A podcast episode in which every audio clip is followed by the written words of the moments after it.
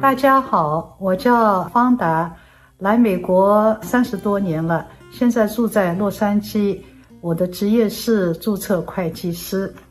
我来美国这么久了，有许多经历，学习上的、生活上的。但是今天呢，我要分享的故事是我有三对父亲母亲，其中一对是美国的黑人爸爸妈妈。一九八六年的年初，我刚刚从上海飞往洛杉矶。还摸不清东南西北的时候呢，在机场有一位黑人老人向我走来，举着一块牌子跟着我过来。他问我：“你是不是来 Long Beach 念书的 f n 我当时非常惊讶，也非常害怕，从来都没有跟黑人打过交道，而且是第一次出国坐飞机。我当时非常不知所措。但他手中举的那块牌子明明写着我的名字，我这才知道他是 Mr. Creasy。是学校派来接我的寄宿家庭。当时我的表亲呢，已经为我选好地方，先落个脚。一个星期以后呢，我就正式搬进了 Creasy 的家里。这一搬啊，我就跟美国黑人结下了深厚的情谊，在他们家一住住了四年多。他们成为了我在美国的第一个家，他们夫妇呢，也成为我在美国的爸爸妈妈。四年多期间，我是一个穷学生，他们不收我一分房租，待我像自己亲女儿一样。对我这个初次出远门又是穷学生的人来说，简直是难以想象、难以相信的事情。我在他们家生活的期间，不管是在开车，还是找工作，还是教我学乘 bus，后来又教我学开车，再后来甚至有帮我复习考会计师的笔记卡片。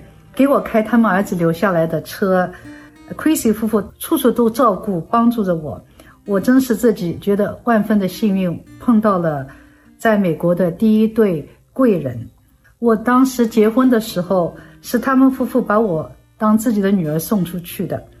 我在产房里生我女儿的时候，Mrs. Creasy Betty Creasy 呢，在外面陪着我妈等待着，所以我们家孩子。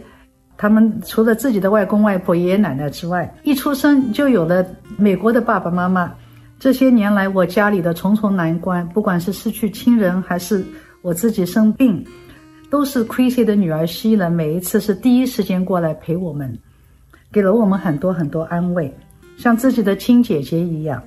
他们一家人的善良大方、乐于助人，深深打动着我。还有当时其他一些中国来的留学生。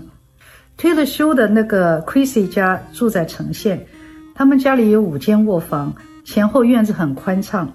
先生 Mr. Creasy 退休前在初中教学，曾经跟着尼克松一起访问中国。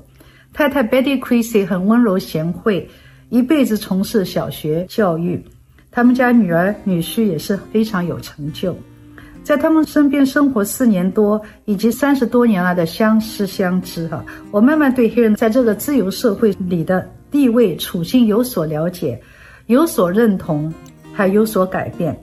不管白人怎么欺负他们，剥夺他们的各种权利，历史对他们如此的不公平，Creasy 夫妇总是教导他们的女儿，以及第三代要积极向上，不抱怨，不放弃。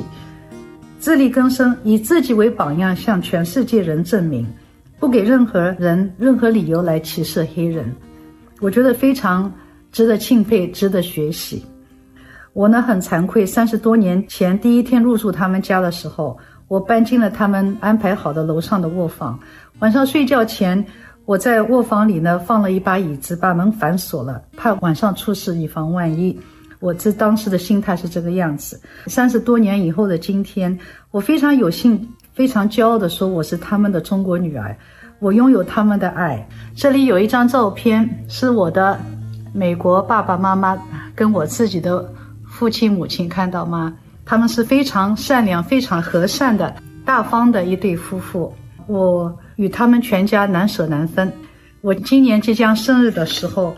我的九十九岁的美国老妈妈会从亚利桑那州特地过来跟我们一起庆祝。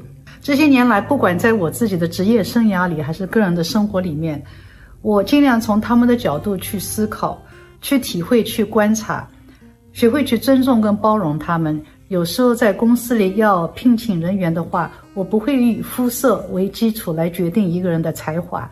我也应该给所有的人，包括有色人种，平等的机会。只要他们有这个能力来做这份工作的话，这个国家、这个社会毕竟是他们为之献出生命的国土，所以这是他们的社会。我们是外来人，我们应该尊重他们。是的，我这三十多年来很幸运，碰到了善良而且有文化教养的黑人。但我想说的是，我的美国爸爸妈妈对一个素未平生的我如此不求回报的帮助，展现了他们的人格魅力。有句话说得好，富有不在于拥有多少，而在于我们与别人分享、给予多少。我想用这句话来跟我们大家互勉。正是因为他们。以及所有黑人所付出的代价，我们才有社会上的多元化，以及给所有人有色人种创造的条件与未来。谢谢大家。